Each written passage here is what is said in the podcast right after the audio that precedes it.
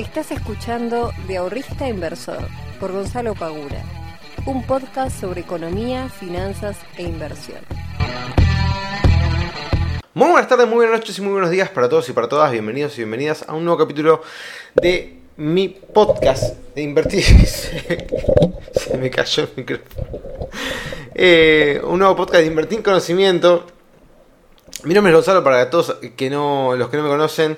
Y bueno, nada, acá van a encontrar gente un montón de información sobre finanzas, sobre economía, sobre inversiones y también, ¿por qué no?, sobre política. Y hoy voy a estar hablando sobre eso. A pesar de que la semana pasada hablé sobre eso y a pesar de que esta semana también hice un video para YouTube sobre eso, voy a seguir hablando sobre eso. Yo entiendo que este es un espacio más que nada sobre finanzas e inversiones, pero bueno, eh, también voy a estar hablando obviamente del tema. Pero este, teniendo en cuenta lo que ha pasado el domingo, no hablar sobre el post-paso eh, me parece que sería hasta casi irresponsable de mi parte. Pero bueno, vamos a comenzar como siempre, antes que nada, eh, con una rápida visión de lo que está sucediendo en estos momentos en el mercado. Que si ustedes vieron eh, o siguen el mercado de criptomonedas, Bitcoin se acaba de hacer torta. En realidad no hoy, ayer. Y salió la noticia de que Elon Musk vendió no me, acuerdo, si había vendido todo o una gran parte de sus bitcoins, lo cual obviamente podemos ver en esta hermosa vela bajista que tenemos por acá. ¿Sí? Entonces, eh, Bitcoin pasó de ser eh, el, el, activo con menos volatilidad de los últimos días eh, ser el activo con más volatilidad de los últimos días. Esto es así, el mundo de las criptomonedas es así. Un día está totalmente quieto, viene, hace esta forma de lateralización y al otro día, plúmbate, sale una noticia, aparece un mask que te tira todo para abajo y se fue al demonio eh, Bitcoin. Pero bueno, es así este, el mercado de criptomonedas. Al que no le guste, que no se meta directamente. Y al que le guste, sepa los riesgos que está asumiendo. Bien, fíjense si no, como pasó de 28 a 26 mil dólares. Estamos hablando de una baja del 12% solamente en este, un día o en dos días. Así que una baja bastante sustancial para lo que es el mercado de criptomonedas. Pero bueno, veremos cómo continúa esto. Em, a ver si logra sostener esta zona Bitcoin y después sale para arriba. O si la noticia eh, y el contexto es lo suficientemente malo como para hacerlo descender más de lo que ya descendió en, estos, eh, en estas dos jornadas. Por otro lado, tenemos al Mervalete que en el día de hoy está cayendo, pero cayendo levemente. Vamos a borrar esto.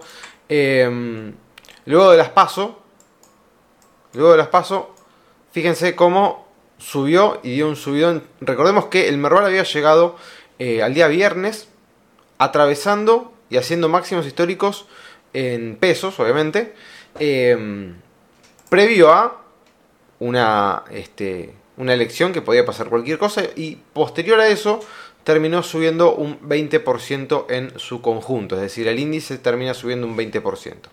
Que si ustedes se lo ponen a pensar, eh, no es tanto en rigor a la devaluación que nosotros eh, sufrimos a partir del día lunes con el tipo de cambio oficial, que pasa a devaluarse un 20% también. Eh, entonces podríamos decir que el mercado en su conjunto, en realidad la posición, si, tenemos en cuenta eso, estaríamos hablando de que está en el mismo lugar. ¿Sí? Eh, no es tan, tan, tan lineal, pero para que se entienda lo que estoy tratando de, explicar.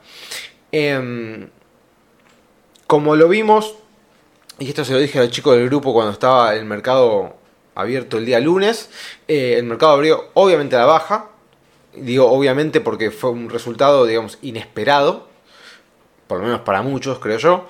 Em, el mercado abrió la baja y después, eh, con el correr de los minutos, con el correr de las horas, empezó a darse vuelta y terminó subiendo el, el Merval. Y posteriormente vimos que los días, eh, después no sé, vimos a Morix, vimos un montón de empresas que subieron realmente un montón em, posterior a, las elecciones.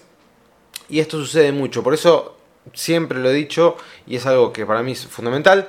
Eh, cuando pasan este tipo de cosas hay que intentar no volverse loco, no tomar decisiones apresuradas, dejar pasar los primeros minutos de la apertura de mercado para ver realmente para dónde eh, están las fuerzas del mercado, si son bajistas, si son alcistas, y ver cómo se va moviendo con el correr de los minutos, con el correr de las horas. Siempre al inicio de una rueda, sobre todo después de una noticia tan trascendente como es la elección eh, un día domingo, va a haber al inicio tanto eh, para abajo o para arriba una volatilidad importante. Y a veces genera muchísimo ruido donde lamentablemente un montón de personas que salieron totalmente eh, desconcertadas o tímidas de que el Merval se podía llegar a hacer mierda en poco tiempo, salieron a vender como locos. Eso después lo aprovecharon eh, y terminaron haciendo subir al Merval y muchos seguramente se, estarían queriendo matar de, con ese movimiento. Pero bueno, es así. Y lo mencioné, le dije, che, no traten de no hacer operaciones apresuradas, esperen a ver qué pasa con el,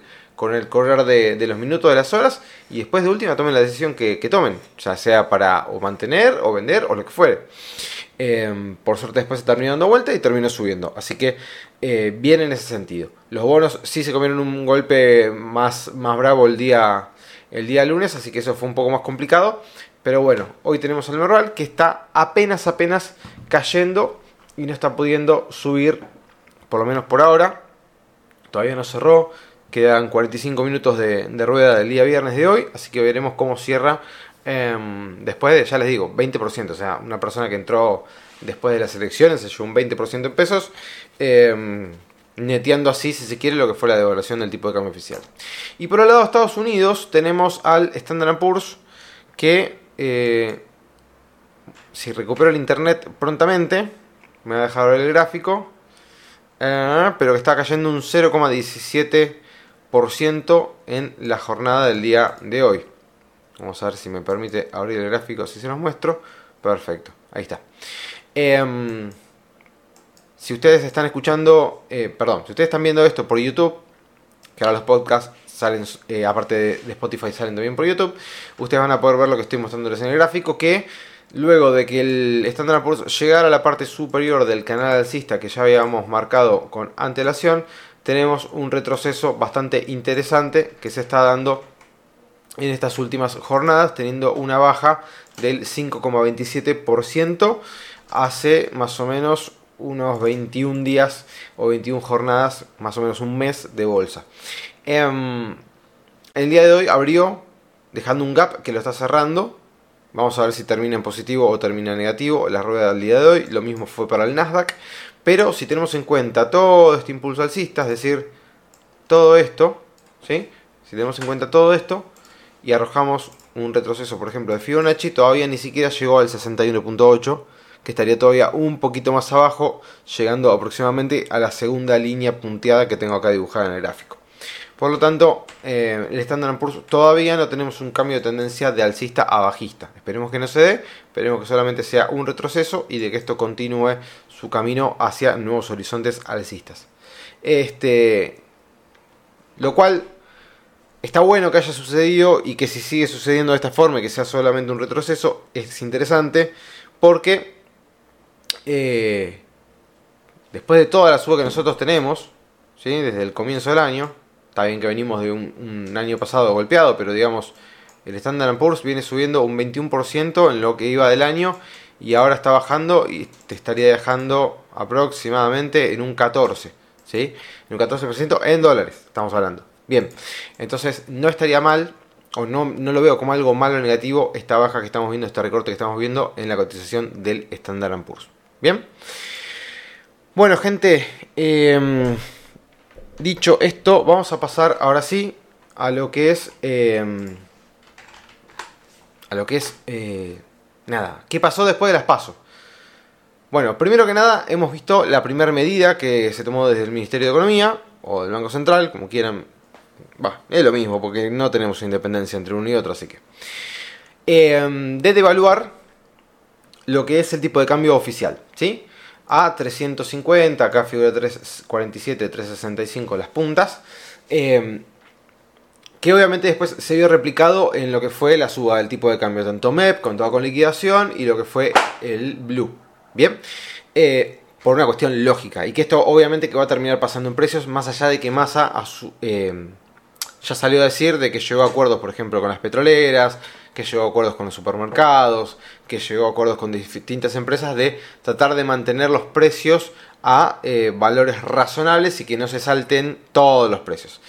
Que capaz lo puede llegar a controlar en cierto sentido, pero ya sabemos que hay un montón de cosas que ya se aumentaron y que hicieron el ajuste pertinente. Em, llegó el blue a 790 y hoy lo tenemos en 730 para lo que es la venta, lo cual lo hace retroceder bastante en términos porcentuales. Eh, y tenemos al contado con liquidación y al MEP que también están retrocediendo un poco. Ahora, hay algo que hay que tener en cuenta y hay que tener presente.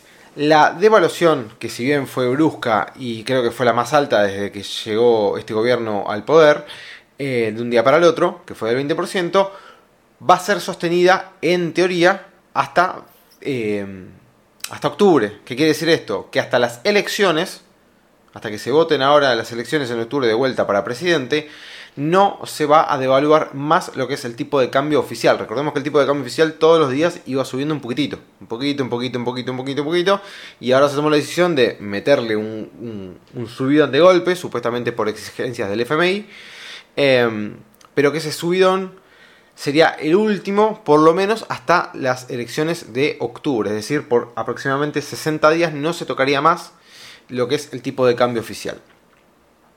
De esto nosotros podríamos llegar a em, una primera conclusión, entre recontra mil millones de comillas, que es que si no se toca más el tipo de cambio oficial, los tipos de cambio, tanto financieros como el paralelo, o más conocido como Blue, quizás no deberían tener mayores subas de las que ya tuvieron en estos últimos días.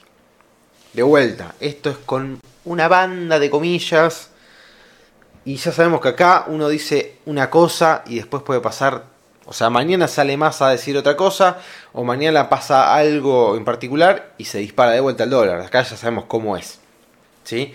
Eh, esto no quiere decir que no pueda pasar. A lo que voy es si el tipo de cambio oficial se queda quieto durante 60 días, podemos llegar a pensar o a esperar de que los tipos de cambio financieros no tengan mayores subas de las que ya tuvieron y se encuentre cierto punto de equilibrio, eh, no digo más bajo que estos precios, pero sí en estos precios.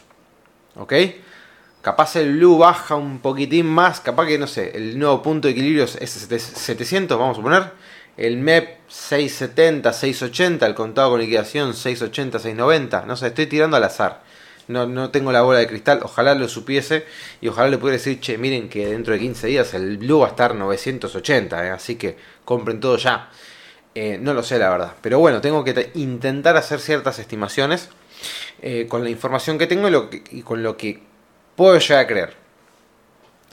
Em, más allá de lo que estoy diciendo, en esto, ¿sí? con el tema del dólar y demás, no tiene que verse traducido, no tiene que tomarse como, bueno, fantástico. Entonces, si nosotros pretendemos o esperamos de que el tipo de cambio durante los próximos 60 días no tenga mayores fluctuaciones alcistas, por lo tanto, podría empezar a hacer tasa con el plazo fijo, empezar a poner mis pesos a hacer tasa, dada la suba impresionante que tuvieron de la tasa, que eso me olvidé de decirlo, pero se subió la tasa del 97 al 118 de TNA, lo que te da más de un 200 de TEA. Entonces, si yo empiezo a hacer tasa, eh, puedo hacer una rápida ganancia con los eh, dólares si el dólar no se mueve más de lo que ya se movió. Bien, ahora, el problema está que como estamos en un contexto de amplia volatilidad, eso nos puede o salir extremadamente bien o extremadamente mal. Si nos sale bien, la realidad, tuvimos un culo bárbaro. Si nos sale mal, a llorar al campito. Entonces acá nosotros tenemos que empezar a tomar la decisión de, me arriesgo a hacer tasa para poder meterme después en dólares y tener una ganancia rápida en dólares, o me quedo en dólares, no me, no me hago este, no me hago el, loco, me quedo posicionado en dólares con la cartera dolarizada, porque no quiero que me pase nada, no quiero sufrir ningún tipo de devaluación, pa, pa, pa, pa, pa. Bueno, acá ya es decisión de cada uno. Bien, previo a las pasos, un montón de personas me preguntaban, che, Gonza, nos pasamos a dólares, che, Gonza, es momento de dolarizar la cartera, che, Gonza, y... Bueno, búsquenlo, o sea, ¿cuántas veces le dije, che, yo no les voy a decir lo que tienen que hacer con su plata, ustedes saben lo que se les cante, pero yo particularmente prefiero estar muchísimo más dolarizado que quedarme con pesos. Porque ante cualquier tipo de escenario inesperado puede llegar a haber un salto del dólar. Entonces, y lo dije varias veces y en varias semanas consecutivas, hay una tendencia a la dolarización de carteras previo a las pasos Y yo prefiero estar más posicionado en dólares que estar en pesos, arriesgándome a una posible ganancia en pesos muy amplia después de las pasos. Entonces, eh, ante este de vuelta nuevo escenario, porque ya lo vimos un montón de veces y tenemos que entenderlo, que esto siempre termina pasando. El dólar sube, se estabiliza, pega otros saltos, se estabiliza, pega otros saltos, se estabiliza y así constantemente. Y las personas por una cuestión eh, que totalmente desconozco, no sé por qué, pero siempre que pega el salto empiezan a comprar y cuando se estabiliza no, hacen absolutamente nada. Entonces, eh, nosotros tenemos que entender este tipo de ciclos que ya se vienen repitiendo constantemente a lo largo de los años y tenemos que tratar de eh, no solamente aprovecharlos, sino conocerlos y ser consciente de ellos y actuar en consecuencia. Em, entonces, de vuelta, particularmente yo prefiero estar en dólares de acá a hasta que me muera, antes que estar haciéndome, em, no sé si mala sangre, pero antes que estar eh, tradeando en pesos, tratando de conseguir en este, en este contexto una tasa alta para tratar de después cambiarla a dólares, ¿ok? Em, pero bueno, eso de vuelta, como siempre, es decisión de cada uno y son los riesgos que cada uno quiere asumir. ¿Sí? Y si vos lo querés asumir y te va bien, perfecto, y si te va mal, bueno, es algo que vos ya sabías que te podía llegar a suceder, no pasa absolutamente nada, mientras lo hayas contemplado. Si no lo contemplaste y te arriesgaste igual, bueno, ahí ya es otro tema. Em, y para finalizar, tema paso. Eh, la verdad que yo no esperaba para nada un escenario tan reñido. Claramente el ganador fue Milei, en ese, no solamente en el sentido de que efectivamente terminó ganando, pues salió primero, sino que es el gran ganador, dado que está dejando a las otras dos, eh, a, las otras dos fuerzas, que son, que tienen más historia, tienen muchísima más gente históricamente, y los está dejando segundos y terceros. Cuando supuestamente Juntos por el Cambio tendría que haber ganado por una diferencia bastante amplia, por lo menos lo que se decía en las encuestas. Em, dejando al peronismo segundo y dejando a eh, Javier Milei, la parte libertaria, terceros. Bueno, esto no sucedió. Terminó quedando primero Javier Milei, segundo Patricia Bullrich y tercero Sergio Massa. Que en realidad si lo miramos en términos de eh, cuánto, sacó, cuánto sacó cada eh, candidato de forma individual, en realidad quedó primero Javier Milei, segundo Massa y tercero Patricia Bullrich. Lo cual arma un panorama bastante importante y bastante complicado. ¿Por qué? A mi forma de verlo, teniendo en cuenta que se votaron casi el 70% de las personas que estaban habilitadas para votar, yo creo que un 10% más van a ir a votar. Un 10% más yo creo que van a ir a votar. Eh, para ver si llegamos al 80. Eh, o al 77, una cosa por el estilo. Yo creo que va a haber más gente que los que no fueron a votar que vayan. ¿Qué pueden ya salir ahí? Es medio complicado, no sé. La verdad que, que es medio complicado. Yo creo que una parte de esos eh, que no fueron, puede que vayan a votar a, a, ley, pero no lo sé. Realmente ahí ya no, no tengo el, no sé, la visión de ver qué puede llegar a pasar con ese votante. Ahora, si nosotros vemos cómo quedaron las elecciones, queda Javier Milei con 7 millones de votos, Sergio Massa con 5 y pico y Patricia queda tercera, no me acuerdo con cuántos. El máximo derrotado en esta elección fue la reta, porque se gastó una fortuna en esta campaña, porque viene haciendo toda su carrera política para poder llegar a presidente y porque Patricia de Guapa le saca eh, la oportunidad de llegar como candidato a presidente eh, en octubre de este año. O sea, el gran, gran derrotado en esto fue eh, Horacio Rodríguez Larreta, eso sin dudas. La elección del peronismo claramente fue mala, ya que está sacando menos del 30, lo cual lo hace la peor elección del peronismo. Esto está clarísimo. Ahora, para mí, desde mi perspectiva, que Unión por la Patria haya sacado el 27 y quede solamente un punto de Juntos por el Cambio, lo deja en una posición realmente, para mí, ¿eh? fantástica. ¿Por qué? Porque sí, está bien, sacaron menos de 30 puntos, lo cual para ellos es un desastre históricamente. Ahora, teniendo en cuenta que la inflación va a ser del 130, 140, no sé, más del 100% en el 2023. La del 2022 rozó el 100%. La del 2021 estuvo arriba del 50%, si no me equivoco. La del 2020 realmente no me la acuerdo, no voy a inventar, pero digamos, todos los años que vienen eh, siendo gobierno fueron, en términos de inflación, desastrosos. En el medio te comiste una pandemia, una sequía, una guerra y un montón de otras cosas, pero es lo que te tocó y con lo que te tocó te fue realmente muy mal.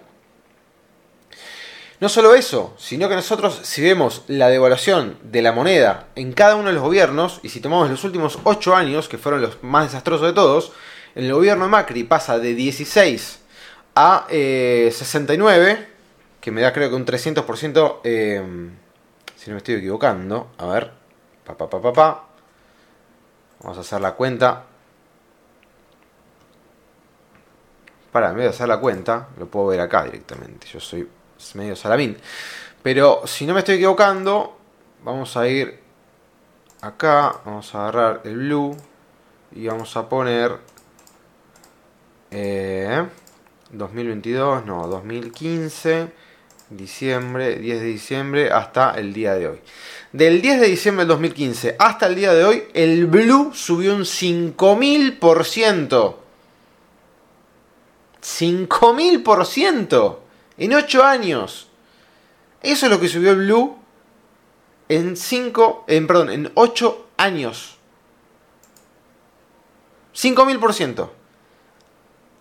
Ahora bien, si tomo, si tomo del, vamos a poner, eh, diciembre 2015, 10 de diciembre de 2015, al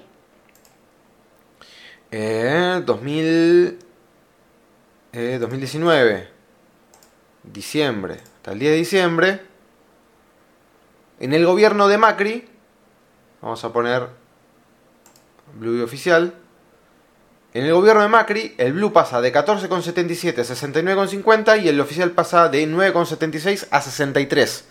Esto quiere decir que el oficial en el gobierno de Macri eh, subió un 545% y el dólar blue eh, subió un 370%.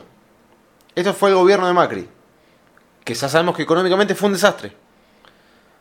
Ahora bien, si ponemos, si ponemos agosto, o sea, el día de hoy, y desde que asumió Alberto Fernández de diciembre de 2019, el oficial subió un 481% y el dólar blue subió un 993%. O sea, si alguien pensaba que este gobierno no podía ser peor en términos de depreciación de la moneda que el gobierno de Macri, efectivamente lo fue. Y ustedes me dirán, no, pero para el oficial subió menos que el de Macri. Fantástico. El blue subió un casi 1000%. El de Macri subió un 350%. Y tengamos en cuenta algo que es muy importante. Cuando asume Mauricio Macri, que, es, que saca el cepo y salta del oficial al blue, prácticamente al otro día, eh, si nosotros tomamos el dólar que, eh, que el argentino de a pie podía comprar, era el blue. O sea que la suba desde que él entra hasta que él se va es del 350, acá es del 990%. ¿Por qué estoy haciendo todo este repaso? Por lo que estaba comentando antes. Si nosotros tenemos en cuenta este escenario que realmente es catastrófico de los últimos cuatro años, donde el valor de la moneda se hizo mierda, que igualmente, a pesar de todo, saquen un 27% y estén solamente a un punto porcentual de Juntos por el Cambio, realmente lo pone en una posición todavía muy competitiva. Muy competitiva. Entonces, para mí, eh, Javier Milei queda entre eh, los dos candidatos en un posible balotaje. Eso para mí no hay dudas de que entra a balotaje. A menos que en estos 60 días que faltan para poder llegar a la elección se mande cagada tras cagadas en cada una de las entrevistas que le pueden llegar a, a, ¿cómo ya? Que puede llegar a tener, que van a pisar el palito, que vuelva con el tema de los órganos, no sé. Todas cosas súper polémicas y que nadie quiere este, escuchar y demás, que van a pisar el palito y el tipo baje puntos. ¿Sí? Pero para mí, si no pasa nada de eso, el tipo ya está dentro del balotaje. Para mí. Em, y ahora, las otras dos partes, tanto Massa como Patricia Bullrich, están en situaciones muy incómodas. ¿Por qué? Porque Patricia Bullrich está eh, entre que tiene que captar todos los votos de la reta, que para mí los larretistas, vamos a decir, o el votante de la reta, tiene más coincidencias quizás con Sergio Massa que con Patricia Bullrich. ¿Sí? Entonces, si Patricia se corre mucho para la izquierda para tratar de encontrar y captar a los larretistas, los votantes más de derecha de ella se le pueden escapar para ley Y si se quiere correr más para la derecha para poder captar más votantes de ley los de la reta se le, se le van a escapar también.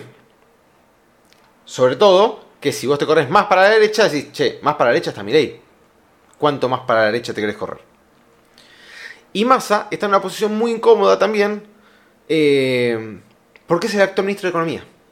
Y le está yendo mal. Sobre todo en estos últimos días sobre todo en estas últimas jornadas en las cuales eh, venía de los últimos dos meses de un desaceleramiento de la inflación, ahora tuviste una devaluación del 20% del oficial, por lo tanto, agosto y septiembre muy probablemente sean dos meses con dos dígitos de inflación, y llegás a octubre con dos meses con dos dígitos de inflación, con un tipo de cambio que eh, está bien, él no, agarró el Ministerio de Economía apenas comenzó el gobierno, pero tenés un blue a más del 1000%, o casi el 1000% de suba. Por lo tanto, está en una posición muy incómoda porque al ser ministro de Economía, lo que él prometa que va a hacer cuando va a ser presidente, tranquilamente la gente le puede decir, bueno, hazla ahora, maestro. Si total te quedan cuatro meses total eh, para poder llegar a, a diciembre. Hazla ahora. ¿Qué te cuesta? Si sos ministro de Economía, no sos el ministro de, no sé, de, infraestructura. Sos el de Economía. Si vos me decís que vas a bajar la inflación en el 2024 cuando a ser presidente, bájala ahora. Si sos ministro de Economía. Entonces, Patricia eh, Bullrich y, Sergio Massa, para mí, los dos están en una posición muy incómodas. Los votantes de Grabois, yo creo que van a bancar a Massa. No creo que se vayan para otro lado. Los votantes de la reta, una parte muy importante se deberían ir para Patricia Bullrich. Y otra parte, eh, para mí, se van a ir a, Massa. Lo cual ahí Massa me parece que quedaría un poquito más arriba de, Patricia Bullrich. Hay que ver si Schiaretti, que sacó menos del 4%, se presenta para ir ahora en la primera vuelta. Eh, la izquierda se va a presentar, pero eh, habría que ver los de Schiaretti para qué lado se van a ir, para qué lado se terminan yendo. ¿sí? Y ver qué pasa con este flotante de gente que no fue a votar y que pueden ir a votar tranquilamente ahora en octubre. ¿sí? Que son 11 millones de personas, o sea, son realmente una banda de votos lo que puede llegar a suceder. Em, pero para mi forma de verlo, lo peor que podrían hacer las dos fuerzas que quieren entrar a balotaje y quedaron mal posicionadas es pegarle a mi ley. Porque cuanto más le pegues, más lo vas a poner en la tapa de los diarios, más lo vas a poner en Twitter, más lo vas a poner en TikTok, más lo vas a poner... ¿Y qué pasa? Si hay 7 millones de personas, el 30% de los que fueron a votar votaron a Javier Milei, entonces evidentemente hay un montón de personas que dicen, ¿saben qué? No me interesa lo que ustedes están diciendo, yo lo voy a votar al loco. ¿Está loco? Yo ya sé que está loco. Che, todas las propuestas, listos, yo las voy a votar a él. No me quieren meter miedo con eso. Yo ya sé lo que el tipo está proponiendo. Por lo tanto, si lo votés por algo. Y las dos, eh, los dos partidos, Juntos por el Cambio y Unión por la Patria, tienen algo que Javier Milei no tiene, que es eh, presidencias encima. Es decir, Javier Milei no ha presidido nunca nada. No fue nunca presidente de, de Argentina. No gobernó tampoco ni la provincia, ni la capital, ni nada. Entonces no tiene un pasado que alguien pueda evaluar y decir, che, mira que Javier Milei cuando fue gobernador de la provincia de Buenos Aires fue un desastre. No, no lo tiene. El tipo es, arranca de cero. En cambio, Juntos por el Cambio es el gobierno de Macri, le fue mal. Unió por la Patria, actual gobierno, le está yendo mal. Entonces tenés dos gobiernos que en los últimos ocho años realmente fueron un desastre. Y tenés un chabón que propone algo radical, extremista, todo lo que vos quieras, pero que propone algo concreto y te está diciendo, che, a ustedes dos ya les di la oportunidad y les fue como el orto. A este loco, la verdad, no sé qué puede llegar a hacer, pero no, nunca tuvo nada. Entonces, también en ese sentido, no lo pueden correr mucho porque el tipo no gobernó nada. Entonces, para mí, si quieren rascar votos de ambas, eh, de cualquiera de los dos lugares, en todo caso, lo que tendrían que hacer es tirarse entre Juntos por el Cambio y Unión por la Patria, entre ellos, che, mirá que vos fuiste el FMI, che, mirá que vos eh, la inflación tuya más del 100%, tirarse entre ellos para tratar de sacarse algo y llegar a un balotaje y que el balotaje, bueno, listo, que se pudra todo y veremos qué carajo pasa. Me parece a mí. Porque ahora tiran a Milei, no, si llega Milei, guerra civil. Si llega Milei, eh, no sé qué, si llega Milei, te van a sacar los derechos, si llega Milei, tal cosa. Y después te salen todos los pro Milei a hacerte mierda. Y lo único que está logrando es que Milei esté todo el tiempo arriba de todo en Twitter, arriba de todo en TikTok, arriba de todo en las noticias, arriba de todo en todos lados.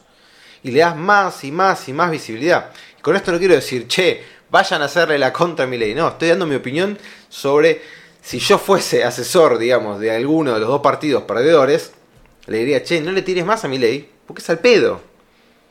Es al pedo tirarle al tipo. No, no, ¿con qué le vas a tirar? Si él no gobernó nada.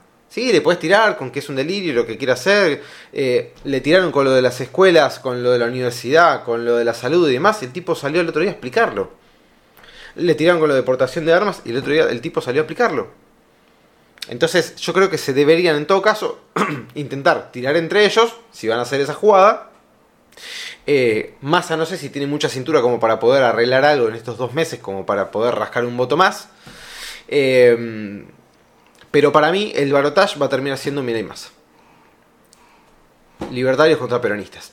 Y ahí es un quilombo. Ahí no sé qué puede llegar a pasar. Eh, no sé qué puede llegar a pasar. Realmente no sé cómo puede llegar. Porque ahí tenemos que ver los, los votantes de Bullrich. Muy probablemente se vayan para Milei. Pero no sé. No sé. La verdad que ahí va a estar eh, más, eh, más complicado, la verdad, el panorama. Pero para mí el balotaje es eh, Sergio Massa y, y Javier Milei, y junto por el cambio que se pensaron que, ganaban caminando por todo el quilombo este que estamos teniendo ahora, eh, yo creo que se están recontra queriendo matar y no sabiendo muy bien para qué lado encarar para poder llegar al balotage y ver... Eh, de hecho, un balotage Patricia eh, Milei, para mí gana Milei. Así que bueno, este, está, la cosa está complicada. La cosa está complicada porque en términos económicos también cada uno propone cosas distintas. Javier Milei produce, eh, provoca, ah, ofrece una este, dolarización. Patricia Bullrich, este, que Patricia Bullrich encima, si ustedes ven las, las entrevistas de ellas, son bastante... O sea, pocas veces habla de cosas concretas que, pretende hacer. Pero, por ejemplo, dice que entra y el Banco Central eh, quiere cambiar la carta orgánica para que no pueda financiar más al fisco, para que no pueda eh, implementar más un cepo y para que tenga eh, autarquía completa independientemente del gobierno que esté de turno. Eh, pero habló también de, de, un, de, un, este, de un blindaje de dólares para poder contener el tipo de cambio. Que realmente es complicado porque si vos salís a tomar más, eh, más dólares prestados de afuera para poder soltar el cepo eh, de la misma forma que lo hizo Macri, vas a tener un quilombo terrible. O sea, si hacen exactamente lo que hizo eh, Macri en su gobierno, es porque no aprendieron absolutamente nada de lo, que, de lo que pasó en aquel momento y se van a mandar un cagadón terrible. Porque ahora estamos hablando de un dólar oficial de 360 a un tipo de cambio paralelo a 710. Es más de un 100% si cuando vos soltás el cepo piensan de que los precios están eh, indexados o actualizados al blue, que para mí no lo están, eh, vas a tener un quilombo inflacionario jodidísimo. Jodidísimo. Por lo tanto, si pretendes junto por el cambio sacar el cepo el día 1, realmente el panorama yo no lo veo demasiado alentador. Eh, y cada uno propone una cosa distinta. Entonces, hay que ver cómo, cómo se va desarrollando las, la, de acá hasta que lleguen las elecciones, las propuestas de cada uno, pero pero de vuelta, para mí, bueno, ayer había visto una nota que habían hecho en TN, si no creo, que la compartí en Twitter, donde también eh, Massa le pega a Milei, Patricia le pega a Milei, eh, y más encima le pega a Milei con una cosa que estaba totalmente errada de lo que estaba diciendo. Eh, lo cual me parece eh, una eh, muy mala estrategia, honestamente, de parte de los dos, si es que pretenden ganar. Así que bueno, gente, eh, espero que les haya gustado este podcast. la semana que viene voy a estar de vacaciones, una semanita que me voy a la costa, así que probablemente no haya podcast. Así que van a descansar de, de mí, básicamente. Pero bueno, nos vamos a estar viendo la semana que viene, no, la otra. Espero que tengan un lindo fin de semana y nada más.